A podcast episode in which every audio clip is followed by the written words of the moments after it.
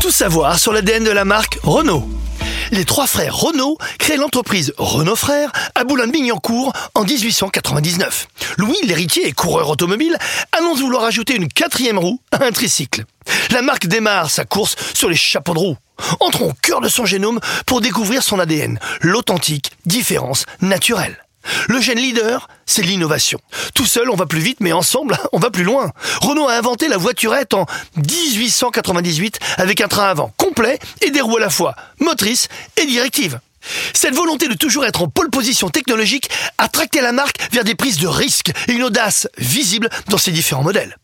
Inventeur de l'espace modulable, du moteur turbo en F1, de l'estafette, la Dauphine, l'étoile filante, la 4 chevaux. L'innovation est une aspiration, une vision et une ambition qui ont séduit des millions de passionnés d'automobile. Ce gène a muté au début des années 2000 pour donner à cet inventeur le statut de créateur d'automobile. Le gène moteur, c'est la sportivité. Les frères Renault ont effectué un grand nombre de courses automobiles. Très médiatisées, ces courses ont aidé la marque à se faire connaître et à lui conférer une image performante de haut niveau. Renault possède toujours aujourd'hui le meilleur palmarès constructeur en Formule 1. Ils deviennent rapidement le premier constructeur français et se battent chaque jour pour conserver leur titre. C'est le challenge permanent. Le gène de la famille. Avec ses deux frères, Marcel et Fernand, la demeure familiale se transforme en usine. Marcel meurt en 1903 pendant une course. Les constructeurs sont aussi des pilotes, ce qui traduit l'engagement de la famille pour aller au bout de leur passion automobile, au bout de la victoire. En 1999, la famille Renault s'allie avec une famille japonaise, Nissan, pour créer une nouvelle alliance prometteuse. Mais comme dans toutes les familles, il y a des hauts et des bas.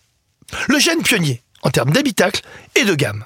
Renault produit des voitures cultes, comme la R4, pattes, la R5, la R16, la Fuego, l'espace, la Twingo ou la Mégane.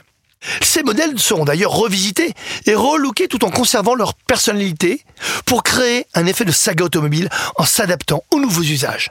Sans oublier, bien entendu, l'Alpine, créée par l'un de ses concessionnaires. Le gène de l'environnement et la praticité. Aujourd'hui, la Twizy, la Zoé ou la Kangoo Z montrent que Renault a toujours placé l'environnement au cœur de sa créativité et de ses préoccupations. Le gène affectif.